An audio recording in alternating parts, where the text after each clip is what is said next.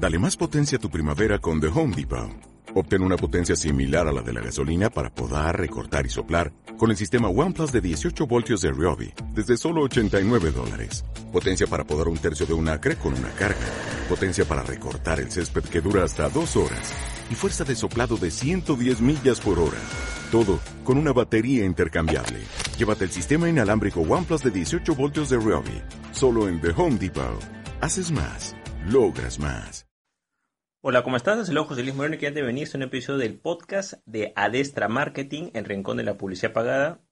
Si es la primera que nos escucha, puedes suscribirte para ser notificado sobre futuros episodios del podcast. En el presente episodio vamos a hablar sobre algunas lecciones de la pesca relacionadas con lo que es publicidad pagada. En lo personal te comento, yo tengo un hobby o un pasatiempo que es la pesca en rocas. Vamos a explicarlo así porque hay diferentes tipos de pesca. La pesca en rocas consiste en una pesca que se hace, digamos, generalmente en las playas, en orilla, donde hay playas con rocas, cabe la redundancia. Unas cañas de pescar pueden ser artesanales o profesionales y generalmente esta pesca en rocas generalmente es en pozas, ¿no? En ciertas pozas de agua donde están, digamos, los peces, ¿no? No es una pesca a mar abierto, entiéndase mar abierto cuando hay una playa sin rocas.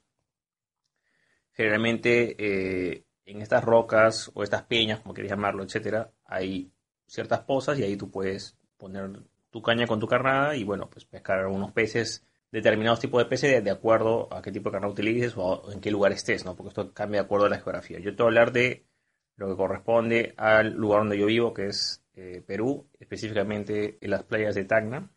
Por supuesto que en cada país va variando esto, pero te digo más o menos para que tengas una idea, hay algunas cosas que se repiten que puede reflejar algunas enseñanzas en lo que es publicidad pagada.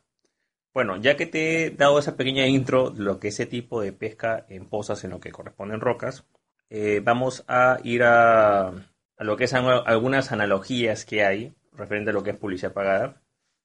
En primer lugar tenemos lo que es eh, el target o la zona geográfica, ¿no? Generalmente publicidad pagada se tiende mucho a ampliar territorios, ampliar ciudades, y está bien, pero siempre se recomienda que uno empiece desde la parte local, o sea, desde lo que uno conoce, y poco a poco vaya expandiéndose. Por supuesto que si uno ya tiene experiencia y ya conoce los mercados, puedes expandirte o puedes empezar en varios países, en varias ciudades, pero siempre se recomienda ir de menos a más, ir probando y, y experimentando, ir conociendo. Entonces, ¿qué es lo que pasa, por ejemplo, en lo que es la parte de este tipo de pesca, en este tipo de pozos? Que depende mucho qué tanto tú conozcas la playa. Entonces, por ejemplo, te hablo un caso personal, yo generalmente voy a una o dos pozas donde yo ya sé perfectamente que ahí voy a pescar algo, porque generalmente hay, los peces se reúnen ahí, es su lugar preferido, etcétera, ¿no? Pero, por ejemplo, esto, por supuesto, después de varios ensayos y error de ir a varias pozas, me doy cuenta que son una o dos las que realmente, eh, donde es más fácil eh, pescar, digamos, en un periodo de tiempo más corto. Entonces, a veces yo, por ejemplo, veo otros pescadores que son nuevos, por supuesto estamos hablando de la parte de pasatiempo, no estamos hablando de la parte profesional.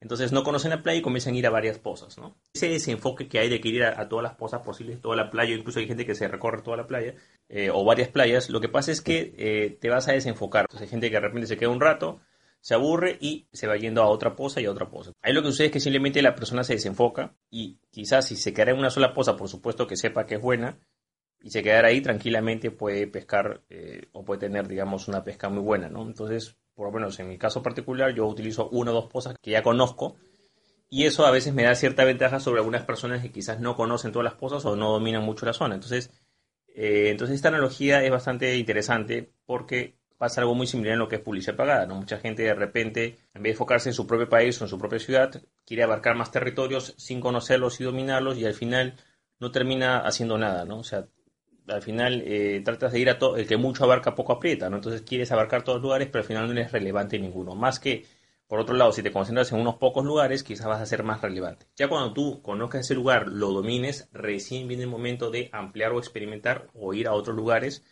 y vas encontrando, como dice en este ejemplo, otras cosas muy interesantes donde puedas eh, sacar peces que te interesan, pues, ¿no? Otro punto, por supuesto, es el público objetivo, el público al cual te diriges así como los públicos, está lo que es el tipo de peces. Entonces, por ejemplo, voy a hablar de mi caso personal. Por ejemplo, estos nombres de peces van cambiando, lo que utilizas para sacarlo, etcétera.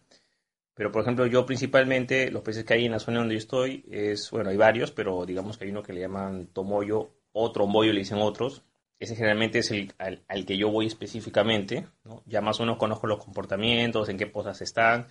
Hay otros peces que también son relevantes, pero que no, no son parte, digamos, de, que no se comen, digamos, o que no son parte, de, entre comillas, de mi público objetivo, ¿no? Entonces, igual, tú tienes que conocer las características de tu público objetivo, ¿no? ¿Qué es lo que hace? ¿A qué horas están? Eh, ahí viene otro punto que se, que se relaciona con el anterior, que es la carnada, o sea, cuál es el incentivo, qué es lo que le interesa, porque de acuerdo a eso, por ejemplo, yo sé que los tomoyos, los trombollos, o como quieres llamarlo, eh, por ejemplo, ahí están los normales, están los más grandes que son como los garganta amarilla que le llaman, le gustan lo que son los caracoles, prefieren, digamos, el, el pie de burro, los locos, digamos, tiene varios nombres esto, que es un tipo de molusco que hay, también están, le gustan los muy muy o camarones de mar, o camarones de mar, perdón. Entonces hay diferentes tipos de carnadas, hay algunas que digamos le gustan más que otras.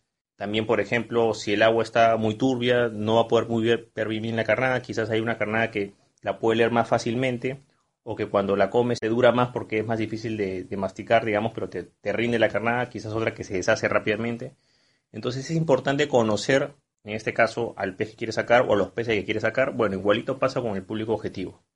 Tienes que conocer ese público objetivo, qué es lo que hace, cuál es, a qué se dedica, su nivel de estudio, si está casado, si tiene hijos, cuáles son sus hobbies, sus aficiones, eh, diferentes actividades que, que realice, ¿no? De tal forma en que tú lo lleves a conocer, como muchos dicen, como el personaje de una obra literaria o de una novela, bueno, pues la descripción del personaje, algo así debería ser a lo que tú deberías enfocarte. Entonces, solamente conociéndolo, tú vas a poder determinar, en este caso, que es el otro paso, es el tipo de carnada. O sea, ¿qué es lo que le hace dar de incentivo? Ya sea para que se suscriba, entonces, si quieres conseguir datos para que se suscriba en tu boletín, eh, o le quieres dar un regalo o un incentivo, ya sea un PDF, un reporte, un video con información relevante que le interese a él, o simplemente para que interactúe con tu anuncio, qué tipo de contenido, digamos, es lo que está buscando tu público objetivo, ¿no? Cuáles son los temas que le interesan, porque se supone que esos temas es lo que va a tratar tu anuncio. Muy importante conocer tu público objetivo y utilizar el contenido o incentivo de acuerdo a los intereses o a lo que realmente es relevante para tu público objetivo. Entonces es importante tomar en cuenta este punto para que, digamos, tus campañas puedan ser mucho más efectivas. Vemos con lo que es la parte de la caña y pescar, que aquí es un poco más complicado porque esto abarca varios puntos. Eh, como mencioné anteriormente, hay varios tipos de cañas. O sea, hay cañas, por ejemplo, profesionales, hay cañas artesanales. Yo en lo personal utilizo cañas artesanales, o sea que yo mismo las hago manualmente. Lo hago porque, digamos que es como un arte de familia que se hace y listo, ¿no? Pero hay cañas que son profesionales, que también tú puedes comprar una caña de pescar y, automáticamente te saltas todo ese proceso de hacerla manualmente y todo eso. Número uno, yo considero que la caña es como la herramienta, en este caso es la plataforma publicitaria, sabes que la plataforma publicitaria es buena. Si tú compras una caña profesional, te va a costar, pero sabes que esa caña tiene ciertos estándares, tiene cierta ergonomía, es fácil de manejar, entonces te va a dar varias ventajas, ¿no? Pero tienes que saber utilizarla. Eh, también puede ver con la parte de ampliar tus esfuerzos, es diferente que quizás tengas dos o tres cañas. En lo personal, eh, esto podría ser quizás si tuvieras a dos, tres personas que te ayudan o van de pesca en, grupo, a que tú lo hagas solo. Por supuesto que si tienes más personas que te ayudan es mucho mejor. Eh, por ejemplo, en este tipo de pesca a veces se crean como una especie de equipos. Una cosa es pescar solo, pero si vas tres, cuatro, cinco personas es diferente porque digamos que, número uno, tienes, se te atraca un anzuelo o un plomo. Plomo es el peso que utilizas para, para que pueda hundirse, digamos, el anzuelo con la carnada. Puedes cambiarlo por otro, o otra persona te puede ayudar, ¿no? O intercambias cañas, o de repente la persona dice, mira, por ahí acaba de picar esto, anda por allá, o mira, es que está picando en este lugar, o hay peces en este lugar. Ir en grupo te da muchas más ventajas que a que lo hagas solo, ¿no? Entonces es importante tomar en cuenta que tanto la caña como el trabajo grupal también ayuda o hay, una, hay cierta relevancia, ¿no? Bueno, otro punto es la seguridad. Y aunque no lo creas, en la parte de anuncios también hay ciertas partes que son un poco delicadas en lo que respecta a la seguridad, que también se pueden relacionar con lo que la pesca en peñas o rocas eh, en pozas específicas. Por ejemplo, el calzado, ¿no? O sea, si tú, por ejemplo, tienes eh, la pesca en rocas, a diferencia de otro tipo de pescas, eh, puede ser un poco peligroso si no tienes el calzado adecuado porque tiene que haber, digamos, tienen que ser zapatos deportivos que no resbalen en las rocas. Hay ciertos tipos de rocas que resbalan, otros que no otros que son más peligrosos, entonces tienes que tener un calzo adecuado, número uno, y segundo, tienes que saber en dónde te vas a parar, porque hay sitios que son más peligrosos que otros. Otro factor que eh, incluye la seguridad en este tipo de pesca es también eh, lo que corresponde a la tabla de mareas. Eh, hablo específicamente del lugar donde estoy, que es Océano Pacífico, que es Perú. Entonces hay mareas altas, mareas bajas. Cuando está la, marea más baja es el momento ideal para lo que es pesca en pozas o en rocas. Pero cuando la marea está alta es más difícil porque viene la ola y bueno, pues este, como estás en rocas puedes resbalarte, puede distraerte, puede, puede incluso hasta, si la ola es muy fuerte, puede hasta tumbarte, ¿no? Entonces tienes que tener esas medidas de, de previsión, ¿no? También, por ejemplo, por supuesto, protección del sol, obvio que vas a llevar tu gorro, tus lentes, etcétera, ¿no? Entonces, toda esta parte de seguridad también tiene una correlación con lo que la publicidad pagada, porque, digamos, si tú eres un anunciante muy despistado y de repente, no sé, pues usas un perfil personal para gestionar una campaña y tú no tienes un proceso de verificación en dos pasos, o sea que cuando alguien inicia sesión en tu cuenta de Facebook, por ejemplo, tiene que enviar un código al teléfono para poder verificar que eres tú. Lo que va a pasar es que si en un momento alguien hackea tu cuenta de Facebook, y eres un anunciante, va a poder entrar también a esa cuenta publicitaria y va a poder manejar tus anuncios. O sea, tienes mucho que perder, ¿no? Es como que dejaras tus llaves de tu casa ahí y alguien entra y puede entrar en cualquier momento. Entonces, tienes que tomar esas medidas de previsión, tanto para el acceso a tu cuenta, como por ejemplo a nombrar administradores, como también, por ejemplo, tu fuente de pago. Es lógico que tú utilices una fuente de pago para anuncios que tenga, no sé, pues crédito o saldo ilimitado, ¿no? Porque ya sabes que esa cuenta publicitaria tiene, puede tener XY vulnerabilidad, tienes que saber cómo configurar eso, ¿no? por ejemplo, las normas también que hay dentro de la plataforma publicitaria para que no te, la, no te anulen la cuenta publicitaria o no te, eh, te, eliminen o, digamos, restrinjan tus anuncios. Entonces, la parte de seguridad también es importante y tiene mucha analogía con lo que corresponde a lo que es la parte de pesca. ¿no? Es importante la seguridad porque sin seguridad no vamos a poder tener la integridad para poder seguir haciendo la actividad que nosotros deseamos. ¿no? Y hay bastantes amenazas reales, en este caso en el mercado de forma general, que pueden afectar de una u otra manera nuestras campañas publicitarias. Vamos al último punto que es la capacitación y o delegación. ¿Qué es lo que sucede? Por ejemplo, en Facebook Ads es algo que mucho se dice, cualquier persona puede hacer un anuncio, sí, es verdad. Pero no todo el mundo va a tener un buen rendimiento con esos anuncios, porque ahí ya requiere bastante experiencia, conocer varios de los puntos que te he dicho anteriormente, para poder tener un rendimiento, en este caso sacar, digamos, o pescar determinada cantidad de peces, ¿no? por ejemplo, en los anuncios cualquiera puede hacer un anuncio, pero no todos tienen el mismo rendimiento, porque para sacar ese rendimiento tienes que conocer la plataforma publicitaria y precisamente esa experiencia que tiene el anunciante ya experimentado va a hacer que esa campaña tenga mucho más rendimiento que una persona que recién está empezando. Entonces, igual pasa con lo que es la parte pesca. Una persona puede ir a pescar, sí, puede poner su carnaza, se compra su, su, caña de, no sé, pues de profesional o XYZ o artesanal, va a pescar y no saca nada o saca peces que no se pueden comer o peces que, digamos, no, no estaba buscando, ¿no? Y esto pasa porque tiene que aprender el proceso, ¿no? Tiene que aprender algunos puntos que te he dado, por ejemplo, bueno, el momento, mejor momento para pescar, yo sé que es en la, marea baja, que es como ese tipo de, digamos, de carnada, ese tipo de pez, en estas pozas, ¿no? Eh, más o menos sé que si está, no sé, pues si siento que está picando, yo puedo, yo puedo dar un tirón, etcétera, ¿no? Entonces, aprendo a sacar, a diferenciar los peces que se comen que los que no se comen, eh, etcétera, ¿no? Entonces, ese conocimiento va a ser que en este caso, este pescador, digamos, estamos hablando por supuesto en lo que es pesca en poza, en lo que corresponde a rocas, va a tener mejor rendimiento que una persona que recién está empezando. Entonces, hay dos caminos para llegar a ese punto. Uno, te capacitas y le dedicas tiempo para hacerlo. O dos, delegas. Así de simple, ¿no? Simplemente otra persona que tenga más experiencia lo mandas a pescar por ti. Por supuesto que hay una diferencia porque estoy hablando de pesca a nivel de hobby, a nivel de pasatiempo. Pero es importante que sepas que ese proceso de aprendizaje igual hay que pasarlo en ambas partes, ¿no? Y también está la parte de poder, digamos, eh, apalancarte en conocimiento de otro. Gente que quizás no sabe mucho pescar, pero de repente dice, oye, mira, ¿sabes qué? Quiero, vamos a enseñarme a pescar o vamos a pescar juntos y uno aprende. O sea, por ejemplo, yo aprendí pescando con otras personas que tenían más experiencia que yo, o hay personas que yo conozco que tienen, conocen mucho más la zona y tienen mucho mejor rendimiento que yo en lo que corresponde pesca, entonces, ¿qué hago?